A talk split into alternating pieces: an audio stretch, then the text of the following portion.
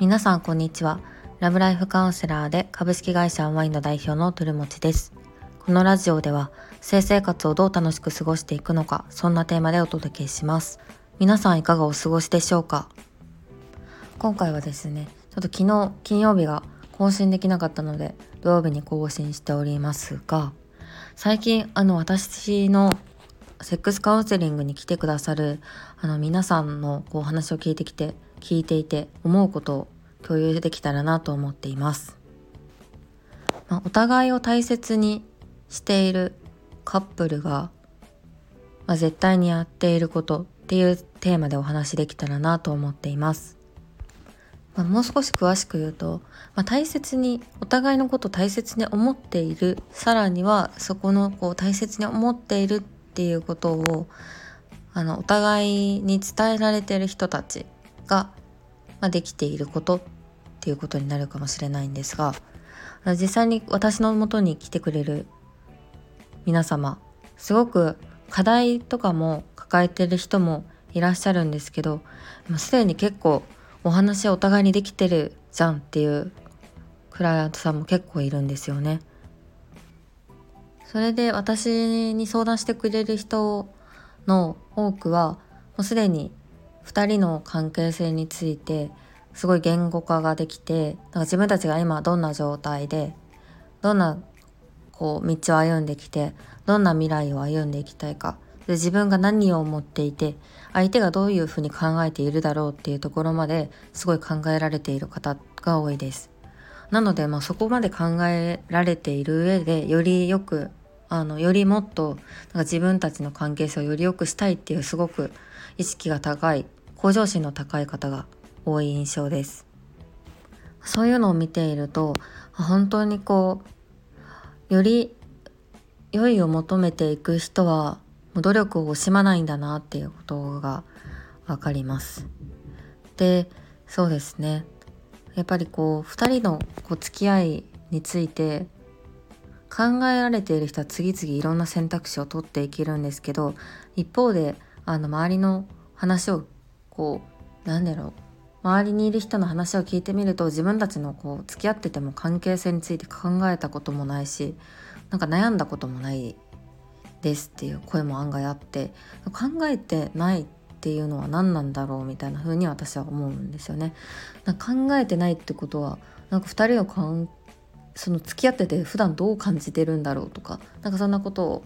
聞いてみたりもしたんですけどいやわからないみたいななんか特にそこまで深く考えたことがないですっていう声もあるっちゃあるのででそういう方はあのなんだろう本当に仕事の付き合いとかじゃなくて本当に別のつながりで出会う人にそういうことを聞いた時に返ってきた言葉でした。で、まあ、誰かとこう付き合ったりとかなんか長いこと時間を共にするっていうのは何だろうコミュニケーションありきででそのコミュニケーションをするためには自分が普段からどんなことを考えていてで相手もどんなことを考えているかっていうのを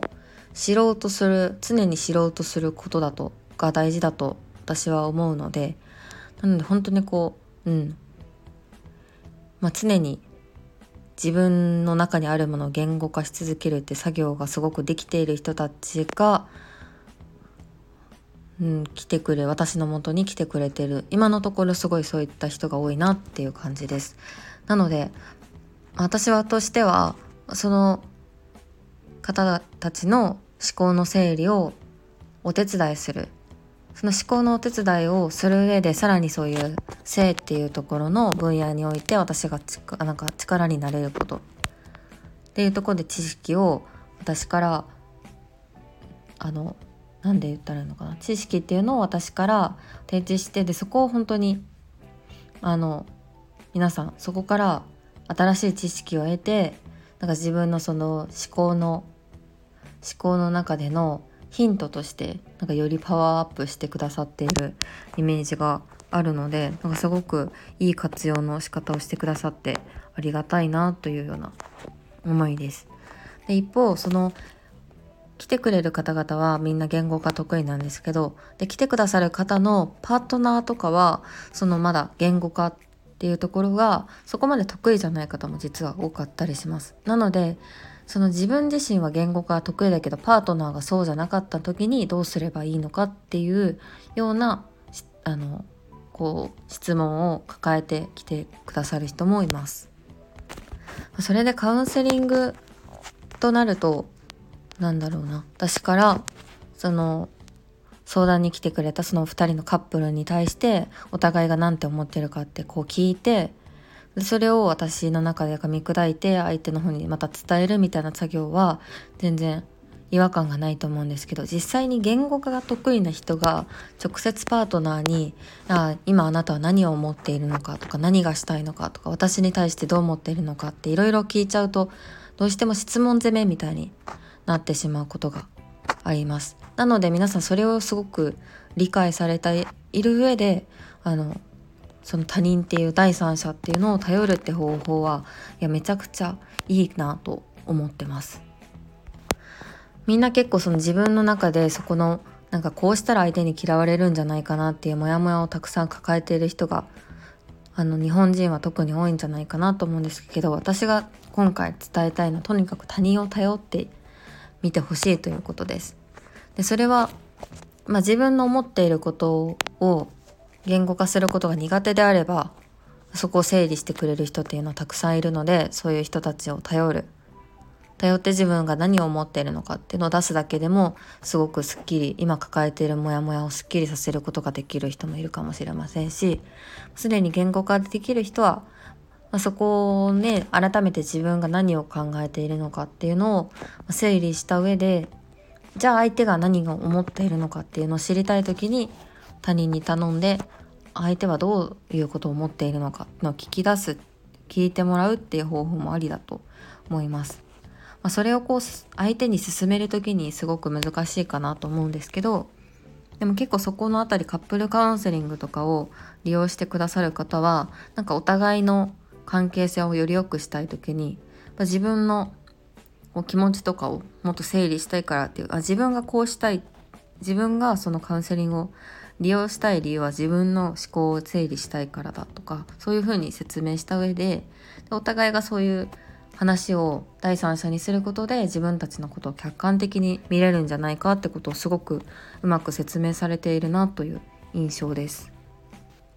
まあ、なのでなんかこうカウンセリングのイメージが私変わればいいなと思っているのはなんかそのやん自分が病んだ時とかちょっと苦しくなった時にカウンセリングを利用するっていう方法ももちろんあるんですけどなんかこう自分が今考えていることって何なのかちょっとモヤモヤしたままよくわからないなって時にそういう誰かに頼って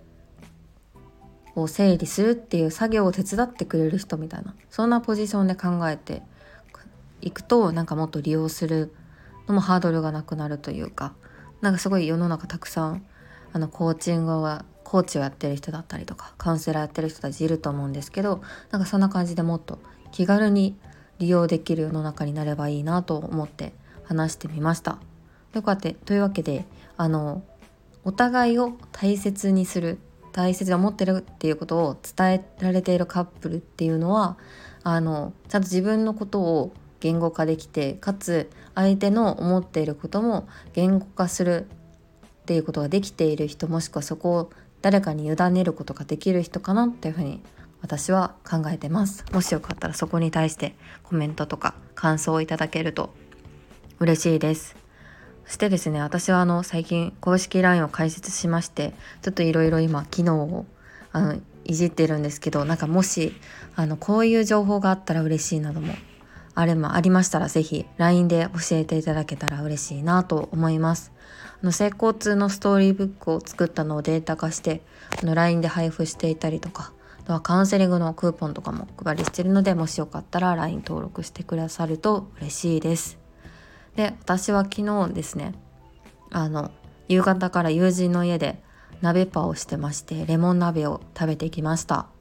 ね、自分家で作る鍋ってめっちゃ適当にしちゃうんですけどやっぱり誰かの家で食べるお鍋というのはすごくあの美味しいというか自分家で食べるのも美味しいんですけどなんかよその家の鍋っていうのもなんか特徴がああるのかな？と 思ってなんかすごくほっこりしてでそのままカードゲームをなんか本当に5時間4時間ぐらいやってました。もうカードゲームがめちゃくちゃ面白くてよくできてるなと思ったんですけどあのあの仕組み？私も今そのなんか診断みたいなものを考えてますけどなんかもうそれのロジックを考えるだけでも難しいなってくじけそうなのにカードゲームというのはなんかいろんな場合を想定して作らよく作られてんなっていうのがなんかやりながらすごい感心してました。あのゲームが何て名前だったか忘れたんですけどちょっとまたあの思い出したらシェアしたいと思います。それでは聞いていただきありがとうございました。また明日。